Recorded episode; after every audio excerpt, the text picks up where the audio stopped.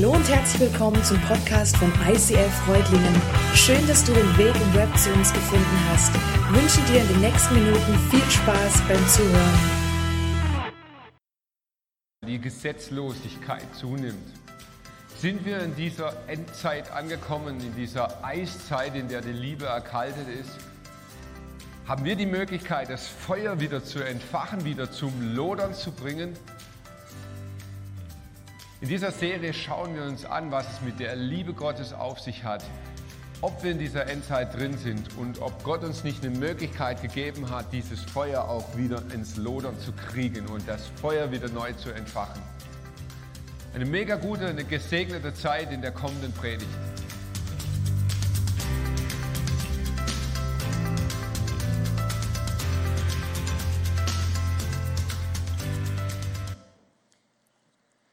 Zu Beginn des jüdischen Pfingstfests waren alle, die zu Jesus gehörten, wieder beieinander. Plötzlich kam vom Himmel her ein Brausen wie von einem gewaltigen Sturm und erfüllte das ganze Haus, in dem sie sich versammelt hatten. Zugleich sahen sie etwas wie züngelndes Feuer, das sich auf jedem einzelnen von ihnen niederließ. So wurden sie alle mit dem Heiligen Geist erfüllt und fingen an, in fremden Sprachen zu reden, jeder so, wie der Geist es ihm eingab. Was für ein Spektakel. Hey, Hammer, oder? Also ich, ich weiß nicht, ob du dir das schon mal so ganz, ganz praktisch vorgestellt hast, wie das da wohl so abgegangen ist. Nach seiner Auferstehung war Jesus immer wieder seinen Jüngern begegnet. Er lehrte sie so einiges über das Himmelreich, über das, was kommen wird. Und dann in ihrem Beisein fuhr er gen Himmel. Ich, weiß, ich bin ja schon ein richtig alter Mensch, gell? ich habe in, in meiner Jugend noch E.T. geschaut. Und E.T., für die, die, die auch schon älter sind, da gibt es so am Ende so eine Szene, wie E.T. gen Himmel fährt. Und so stelle ich es mir ein bisschen vor. So, wow, Jesus ab. Spektakel pur. Irgendwie so verrückt, was sie da erleben. Und ich weiß nicht, wie du dir das Leben der Jünger vorstellst, aber lass uns da mal ganz kurz so ein bisschen emotional eintauchen in ihr Leben. Diese Jünger, das waren normallos. Das, das waren Typen wie du und ich so halb intelligent, halb gebildet, halb wohlhabend, halb kriminell. Irgendwie nur so halb, so, so Durchschnitt. Und in ihr Durchschnittsleben kam Jesus einfach so, ohne Vorankündigung, ohne dass sie irgendwie damit gerechnet hätten. Er kam einfach in ihr Leben hinein und sagt, hey, folge mir nach komm und sieh. Und von diesem Moment an hatten diese Jünger, so unterschiedlich sie waren, auf einmal einen gemeinsamen Nenner. Denn ihr Leben war von da an ein Achterbahn der Gefühle. Mega krasse Spektakel, Wunder erlebten sie. Und ganz chillige Lagerfeuerabende mit Grillfisch. Sie erlebten, wie Jesus vor Tausenden predigte und sie erlebten ihn ganz intim im Zweier-Dreier-Gespräch, wie er auf sie einging und mit ihnen umging. Und dann die Kreuzigung. Weiß, für mich ist das schon Ostern immer auch so eine emotionale Geschichte, aber es ist ja noch nicht einmal ein, ein, ein winzig, winziger Abklatsch dessen, was die Jünger erlebt hatten. Drei Jahre lang wow leben und dann kreuz alles aus. Vorbei. Das war's jetzt. Und nur drei Tage später, wow, die neue Hoffnung. Ich denke so an Star Wars. Ein neuer Stern am Himmel, Jesus auferstanden. Hey, was macht das mit den Jüngern?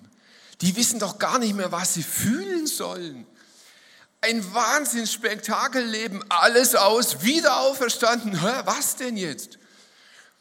Und dann, als sie das so gerade eben hinter sich haben, geht Jesus zu ihnen und sagt so, tschüss, ich gehe jetzt wieder. Hä? Als er geht, sagt er zu ihnen, dann werde ich den Vater bitten, dass er euch an meiner Stelle einen anderen Helfer gibt, der für immer bei euch bleibt. Dies ist der Geist der Wahrheit. Die Welt kann ihn nicht aufnehmen, denn sie ist blind für ihn und erkennt ihn nicht. Aber ihr kennt ihn, denn er bleibt bei euch und wird in euch leben. So, und jetzt sitzen sie da. In ihrem Obergemach heißt es. Finde ich ein tolles Wort. Also eigentlich waren sie im Haus oben drin. Und sie haben sich getroffen, die ganze Family war dabei, inklusive Schwiegermutter und allem, was sonst vielleicht mal anstrengend ist im Leben. Sie saßen da und sie beteten und warteten. Und ich kann mir gut vorstellen, in dieser Gruppe der Jünger, da waren bestimmt Leute dabei, die konnten mindestens so gut warten wie ich. Die waren zappelig. Da waren die einen, die waren angsterfüllt. Wirklich Angst. Sie hatten gesehen, wie Jesus gekreuzigt wurde. Und sie hatten Angst, dass ihnen das auch so gehen wird. Da waren andere da dabei, die konnten es nicht mehr halten, die waren voller Tatendrang. Jesus hatte gesagt, sie werden die Welt verändern. Und jetzt wollten sie Gas geben, sie wollten raus, aber sie waren gebremst. Lockdown. Da waren welche dabei, die waren einfach nur enttäuscht. Mann, Jesus, wir hatten so viel Hoffnung in dich. Die Welt wollten wir verändern. Die Römer kicken. Das neue Reich kommen sehen. Und jetzt? Puh, ja, jetzt sitzen wir hier und beten und warten und beten und warten. Wow. Angst, Enttäuschung, gebremster Tatendrang, viele, viele Fragen. Wie soll es weitergehen? Das Wort Kirche haben sie sicherlich nicht benutzt, aber sie haben sich schon gefragt, hey, diese Glaubensbewegung, die wir jetzt gerade begonnen haben, die so gerade richtig Fahrt aufgenommen hat, was passiert damit? Letztes Jahr, Anfang des Jahres, Januar, Februar, unsere Zahlen als Kirche sind irgendwie durch die Decke gegangen. Wir wurden immer mehr, jeden Sonntag kamen immer mehr dazu. Wir hatten Sonntage schon über 500 Leute. Und ganz ehrlich, das, das hat sich auch irgendwie in meinem Herz spektakulär angefühlt. Du hast gespürt, da geht doch was, da, da passiert was. Und Vision wird wahr, Traum wird wahr, die Welt kann verändert werden. Und dann boom. Und jetzt? Was ist Kirche nach Lockdown? Viele, viele Fragen. Und mitten rein, mitten in dieses Warten und Ausharren, ein Brausen vom Himmel. Ey, wirklich, im Haus ein Sturm. Und äh, hey, lasst uns nicht diesen ganzen komischen theologischen Quatsch glauben, von wegen, das ist alles nur sinnbildlich zu verstehen. Da ging der Punk ab. In dem, in dem Haus, das war der Wahnsinn. Da hat es gestürmt, da hat es gebraust, da wurde es laut, da, wurde, da war Action. Ich glaube, die hatten die Hosen gestrichen voll, ob es die Bude gleich einreißt.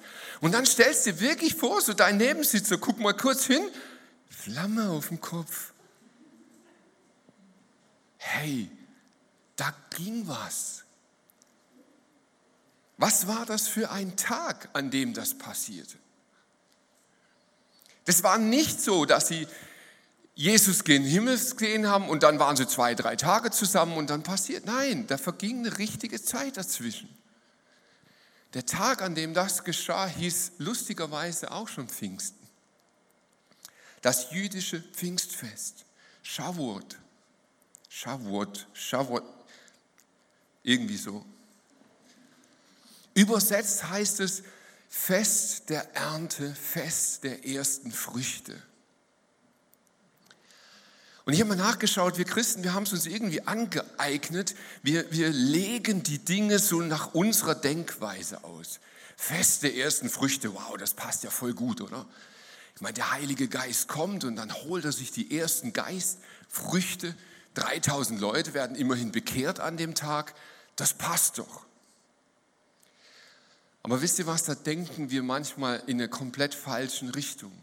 Denn wenn wir hebräische Begriffe verwenden, sollten wir sie auch hebräisch verstehen.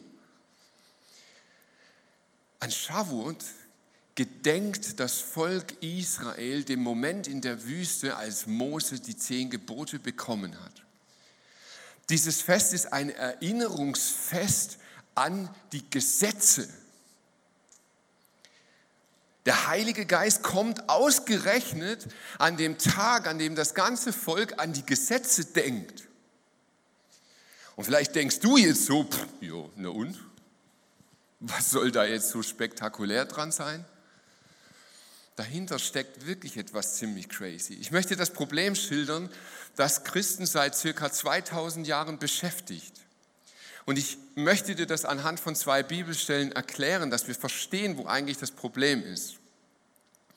In Jeremia 31 heißt es, sondern das soll der Bund sein, den ich mit dem Haus Israel schließen will nach dieser Zeit spricht der Herr. Ich will mein Gesetz in ihr Herz geben und in ihren Sinn schreiben. Und sie sollen mein Volk sein und ich will ihr Gott sein.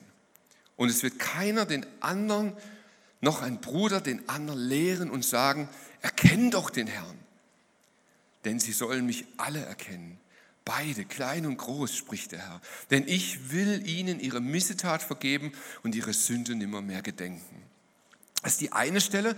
die zweite Stelle ist im zweiten Teil der Bibel.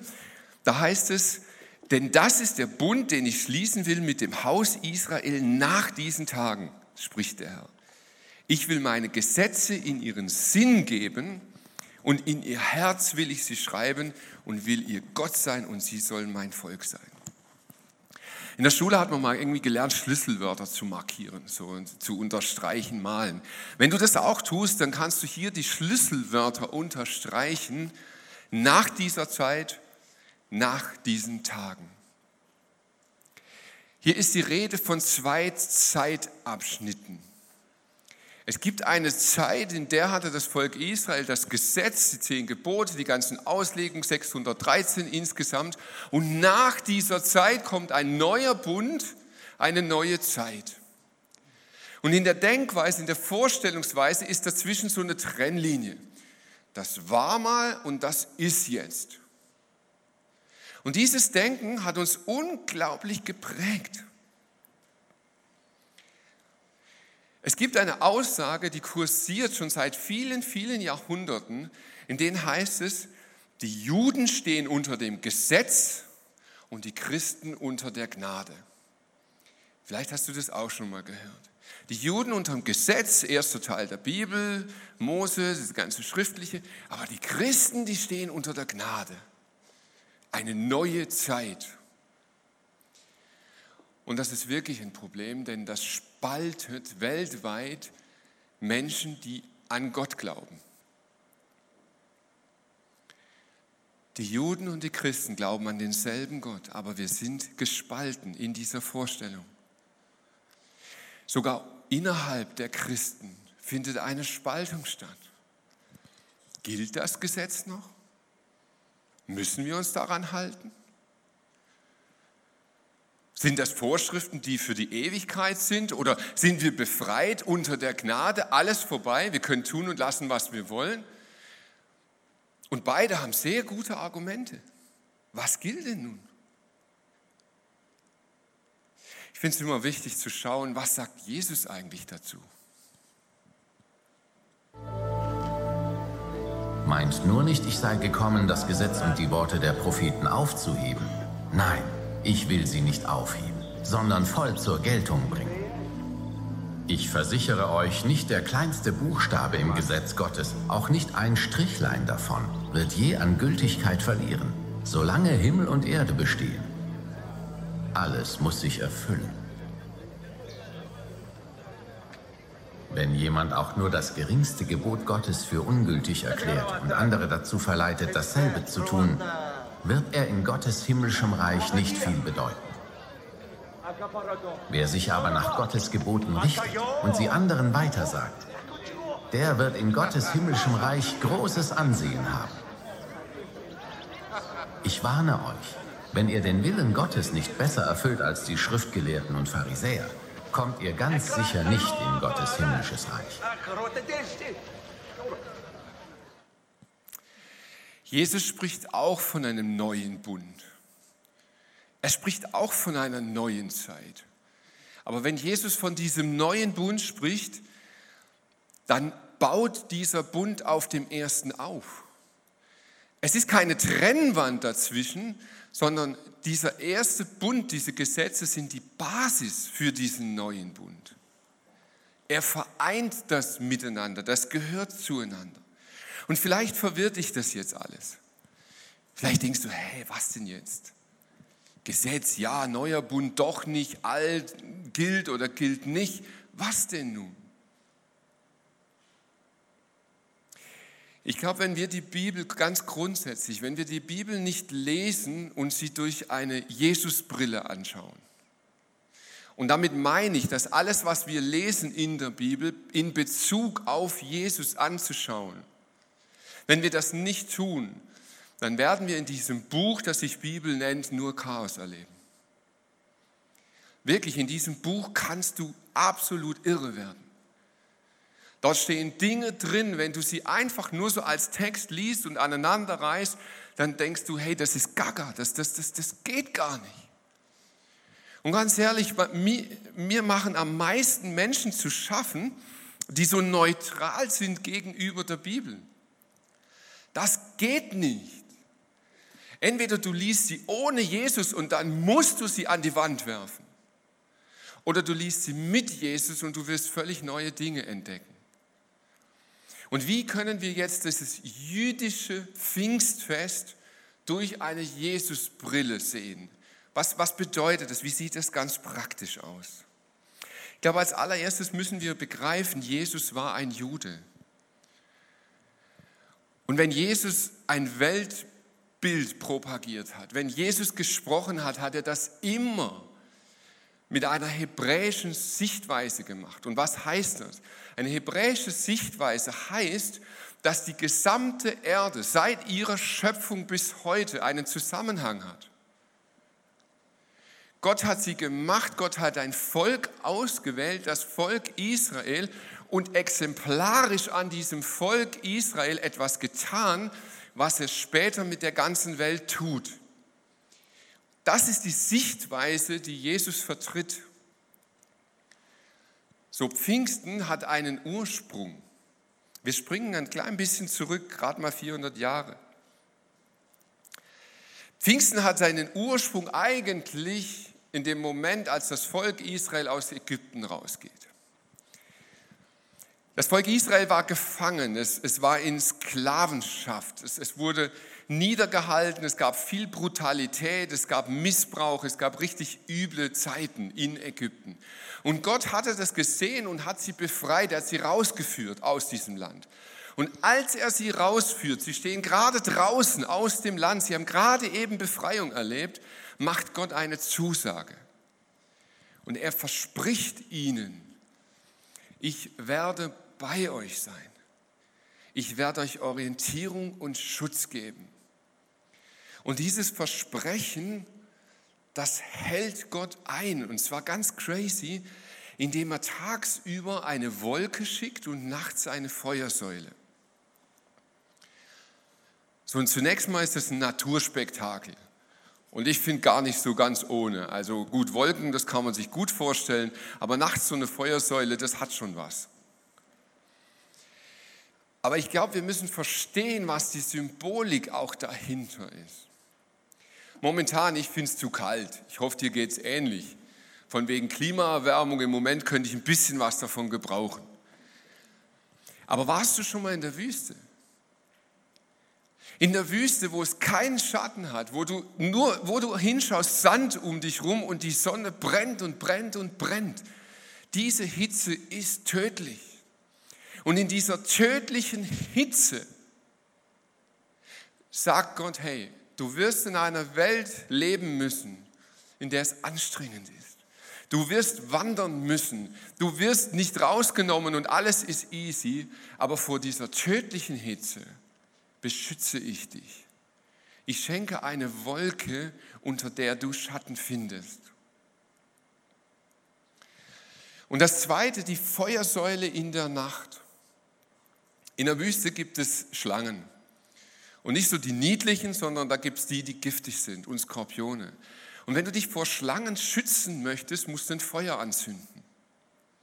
Und diese Feuersäule in der Nacht hat auch diese Symbolik, dass Gott sagt, ja, du wirst in einer Welt leben, wo die Schlange präsent ist, mit tödlichem Gift. Aber ich zünde ein Feuer an, das diese Schlange abhält.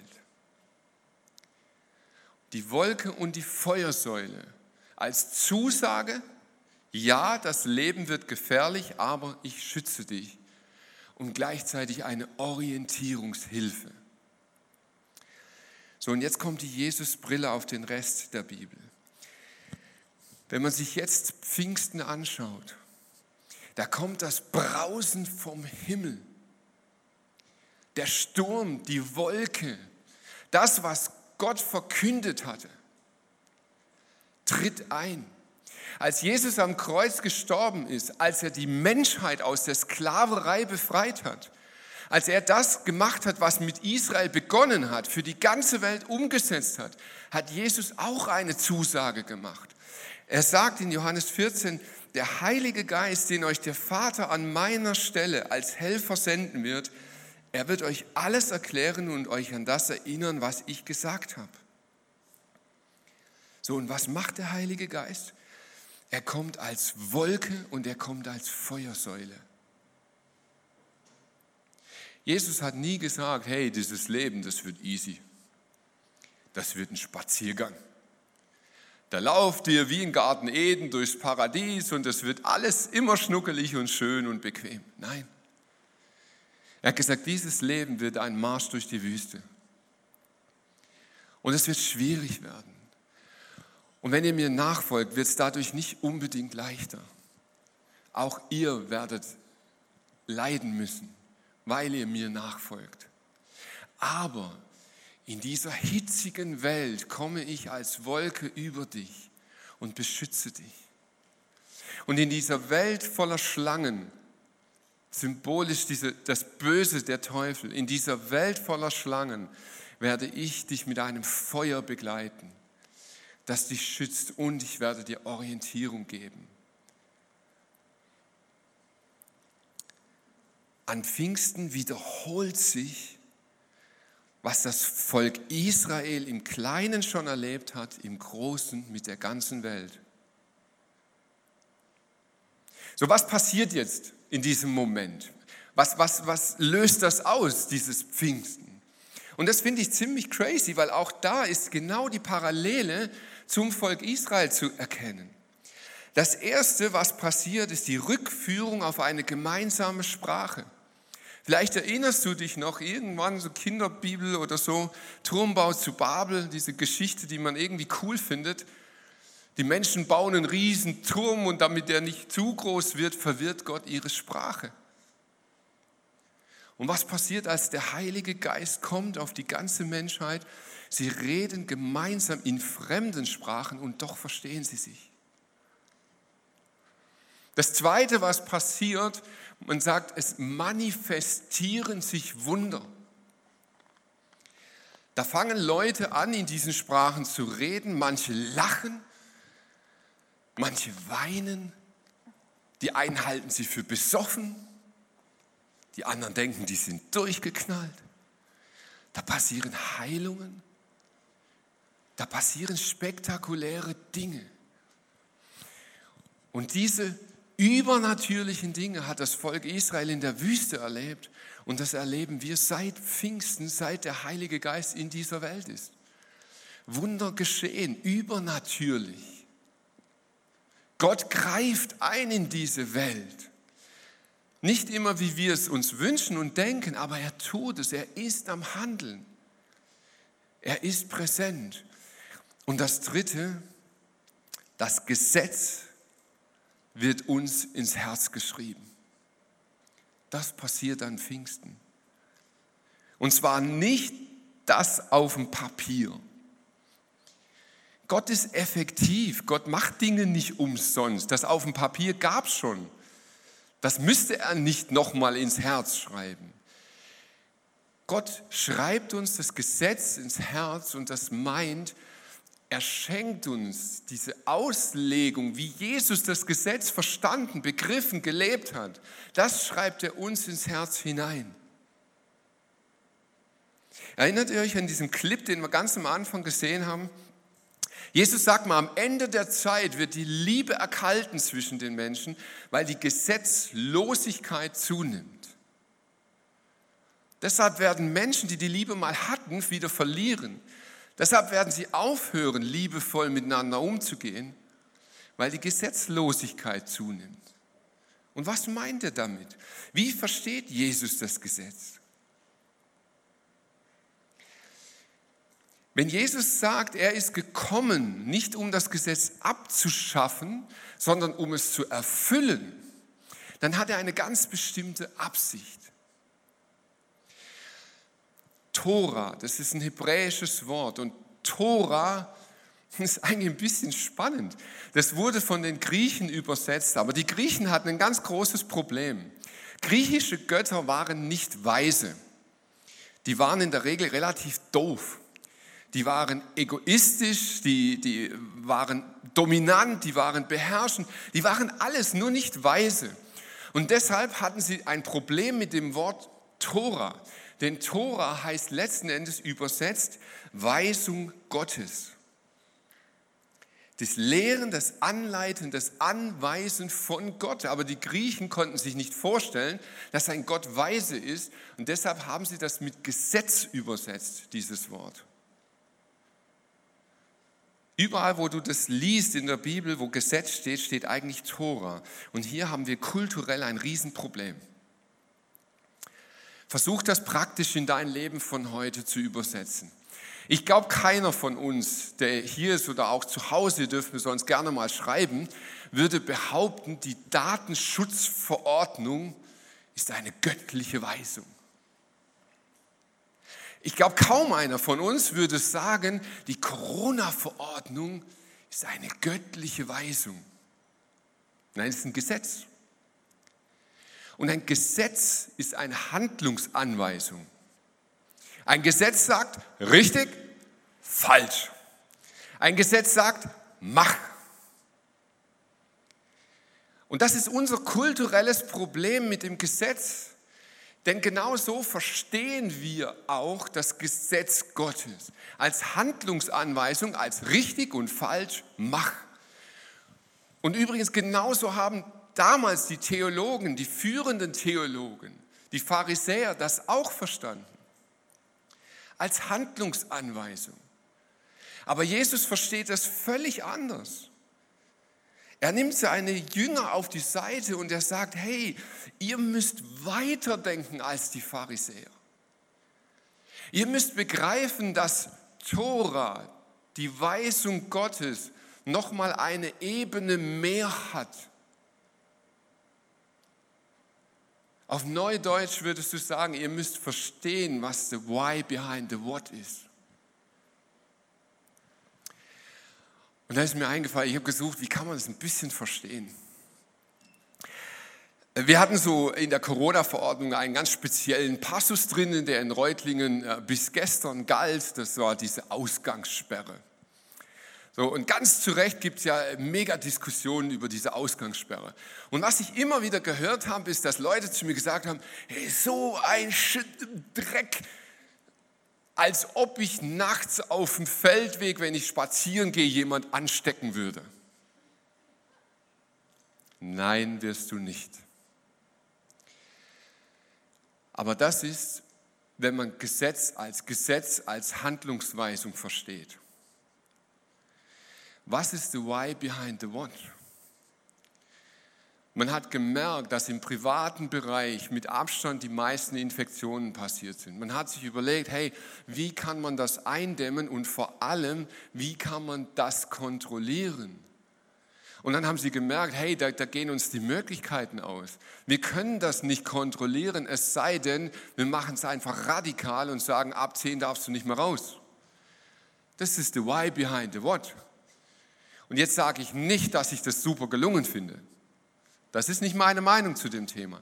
Aber ich habe verstanden, warum man dieses Gesetz gemacht hat. Und dann verstehe ich, wie sinnlos das ist, über den Feldweg zu diskutieren.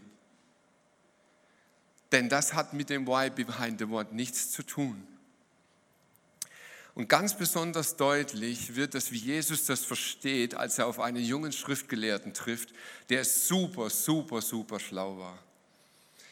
Und er sagt zu ihm, hey Jesus, was ist das wichtigste Gesetz? Was ist dieses ultimative Gesetz? Wenn ich das einhalte, dann bin ich schon mal safe. Und Jesus antwortet ihm, du sollst den Herrn, deinen Gott, lieben von ganzem Herzen, mit ganzer Hingabe und deinem ganzen Verstand. Das ist das erste und wichtigste Gebot. Ebenso wichtig ist aber das zweite, liebe deine Mitmenschen wie dich selbst. Alle anderen Gebote und alle Forderungen der Propheten sind in diesen beiden Geboten enthalten. Das ist das Wesen des Gesetzes. Jesus sagt, die Liebe erkaltet, weil Gesetzlosigkeit zunimmt. Wir hören auf, uns zu lieben, weil wir das Why behind the Wort nicht begriffen haben. Wisst ihr, was die häufigsten Fragen sind, die ich in den letzten zehn Jahren bekommen habe? Die fangen alle mit zwei Wörtern an darf man. Darf man. Jetzt kannst du alles einsetzen, was dir gerade so einfällt. Darf man als Christ Alkohol trinken? Darf man rauchen? Ist Shisha besser als Zigarette? Darf man notlügen? Darf man notlügen, wenn es einem anderen hilft? Darf man steuerkreativ sein? Darf man auf Querdenker-Demos gehen? Darf man vor der Ehe Sex haben? Darf man? Jesus beantwortet diese Fragen super spannend. Denn ich sage euch, wenn eure Gerechtigkeit nicht besser ist als die der Schriftgelehrten und Pharisäer, so werdet ihr nicht in das Himmelreich kommen. Wow. Auf die Frage, darf man, antwortet Jesus nicht mit Ja oder Nein. Er antwortet mit einer Gegenfrage. Das ist typisch jüdisch. Und seine Gegenfrage ist, liebst du Gott dadurch mehr? Liebst du deinen Nächsten dadurch mehr? Liebst du dich dadurch mehr? Spannend. Liebst du dadurch mehr? Ich sage euch ganz ehrlich, um eine Antwort zu bekommen auf unsere Fragen, brauchen wir den Heiligen Geist. Wir brauchen ihn, um diese Antworten zu bekommen. Wenn wir nur die Schrift lesen als Gesetz, als Handlungsanweisung, werden wir nicht auf den Weg kommen, den Jesus meint. Was passiert, wenn der Heilige Geist über dich kommt? Vielleicht passieren übernatürliche Dinge. Vielleicht fängst du an, in anderen Sprachen zu reden. Vielleicht erlebst du Eindrücke, Visionen. Vielleicht fängst du an zu lachen, vielleicht zu weinen. Vielleicht hast du ein tiefes inneres Bedürfnis nach Worship. Vielleicht hast du ein Bedürfnis nach Stille. Aber eines passiert hundertprozentig. Der Heilige Geist pflanzt das Gesetz in dein Herz. Und dann passiert was ganz Verrücktes. Auf einmal weißt du, was richtig ist. Und das meine ich jetzt wirklich ernst. Wir wissen, was richtig ist. Wann immer ich diese Fragen gestellt bekomme, darf man. Und ich nehme mir die Zeit und rede mit der Person. Wir wissen, was richtig ist. Tief da drin haben wir die Antwort. Aber wir leben es nicht. Wir haben nicht die Power, es zu leben. Und jetzt kommt Pfingsten. Für manche Leute ist Pfingsten das spektakuläre Wunder der Flammen auf dem Kopf. Und wir sehnen uns nach diesen spektakulären Dingen. Und wisst ihr was, ich finde es auch spektakulär. Und ich, ich erlebe das auch gerne und ich finde so eine charismatische Stimmung auch echt Hammer. Wirklich, ich finde es wirklich cool. Aber das größere Wunder an Pfingsten wäre mir wichtiger. Denn an Pfingsten traf der Heilige Geist auf Verängstigte, auf Entmutigte, auf Rastlose, auf Planlose, auf enttäuschte Jünger. Und was er tat, ist, er gab ihnen Mut. Die hatten auf einmal den Mut zu predigen. Die hatten den Mut, in Zungen, in Sprachen zu reden. Sie hatten den Mut, zu einem Kranken zu gehen und zu sagen, in Jesu Namen bist du gesund. Sie hatten den Mut, ihren Geldbeutel zu leeren und weiterzugeben, was sie hatten. Sie hatten den Mut, eine Kirche zu gründen. Sie hatten den Mut, eine ganze Bewegung zu gründen. Sie hatten den Mut, sich gegen ihren Staat zu stellen, der ihnen verbieten wollte, über Jesus zu reden. Und das ist passiert an Pfingsten. Und das passiert heute, wenn wir den Heiligen Geist anrufen. Das zweite Kapitel der Apostelgeschichte, ich habe es euch am Anfang vorgelesen, es beginnt mit der Pfingstgeschichte und es endet mit einem riesen Liebesbericht. Alle, die zum Glauben an Jesus gefunden hatten, ließen sich regelmäßig von den Aposteln unterweisen und lebten in enger Gemeinschaft. Sie feierten das Abendmahl und beteten miteinander. Eine tiefe Ehrfurcht vor Gott erfüllte alle Menschen in Jerusalem und er wirkte durch die Apostel viele Zeichen und Wunder. Die Gläubigen lebten wie in einer großen Familie. Was sie besaßen, gehörte ihnen gemeinsam. Wenn es an irgendetwas fehlte, war jeder gerne bereit, ein Grundstück oder einen anderen Besitz zu verkaufen und mit dem Geld den Notleidenden in der Gemeinde zu helfen. Tag für Tag kamen die Gläubigen einmütig im Tempel zusammen und feierten in den Häusern das Abendmahl. In großer Freude und mit aufrichtigem Herzen trafen sie sich zu den gemeinsamen Mahlzeiten. Sie lobten Gott und waren im ganzen Volk geachtet und anerkannt. Die Gemeinde wuchs mit jedem Tag, weil der Herr viele Menschen rettete. In der Apostelgeschichte gibt es einen Bericht, wo es heißt, die Apostel gingen zu den Leuten und sie fragten sie, hey, habt ihr den Heiligen Geist nicht empfangen? Und ich frage dich heute, hast du den Heiligen Geist empfangen? Ist er in deinem Leben präsent? Ist er aktiv? Ich möchte jetzt beten, ganz speziell für die Leute, die darin unsicher sind. Ich habe keine Ahnung, was Gott jetzt vorhat. Ich weiß es nicht. Es geht nicht um Stimmung, es geht nicht um Gefühl. Es geht darum, dass Gott das tut, was er tun möchte. Heiliger Geist, und ich bete, dass du jetzt in diesem Moment über uns kommst. Wenn du brausen möchtest, dann braus. Und wenn du Flammen auf unseren Kopf köpfen möchtest, dann mach. Wir sind gut versichert mittlerweile. Heiliger Geist, wir haben so viele Ängste und Befürchtungen, was alles passieren könnte, wenn du kommst. Tu es einfach. Überflute uns. Füll du unser Leben.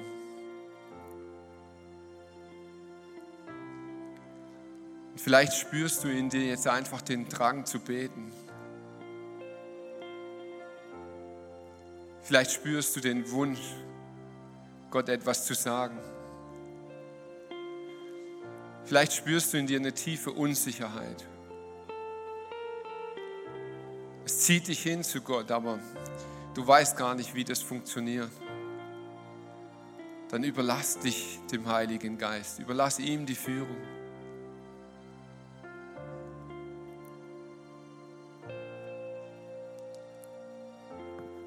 Vielleicht sehnst du dich nach einer Heilung. Dann möchte ich dich bitten, dass du jetzt in diesem Moment an dieser Stelle deines Körpers deine Hand hinlegst. Und in Jesu Namen spreche ich Heilung aus über dir. In Jesu Namen kommt die göttliche Ordnung in deinen Körper zurück. In Jesu Namen bist du geheilt.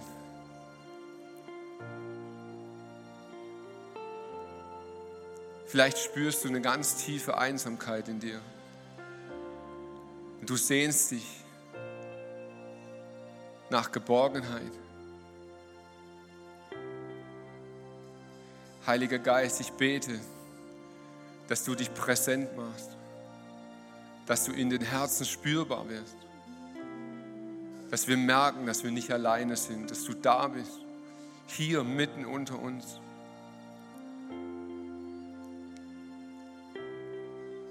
Vielleicht ist dein Leben geprägt von Ängsten. Ängste vor Menschen, Ängste davor, irgendwelche Leistungen erbringen zu müssen, die du nicht bringen kannst. In Jesu Namen flieht diese Angst jetzt. Sie weicht. Und der Heilige Geist spricht dir Mut zu.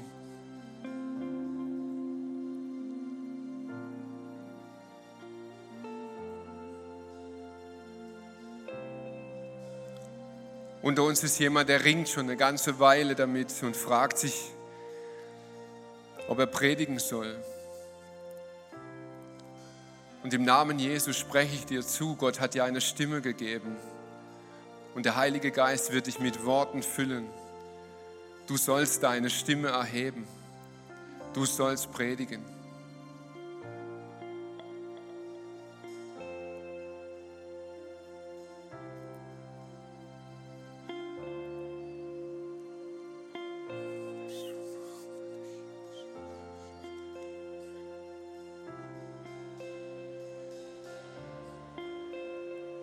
Komm, du Geist der Wahrheit, und fülle uns.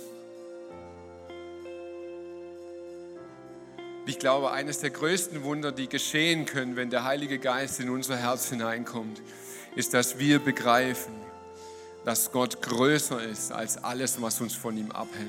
Dass er größer ist als alles, was uns von ihm trennt.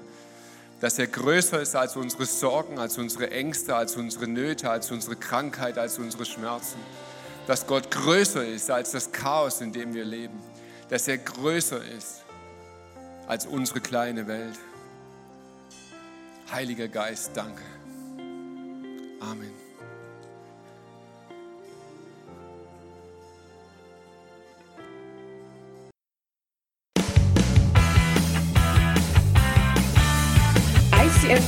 Freudlingen sagt Dankeschön fürs Reinklicken. Weitere Infos findest du unter www.icf-freudlingen.de.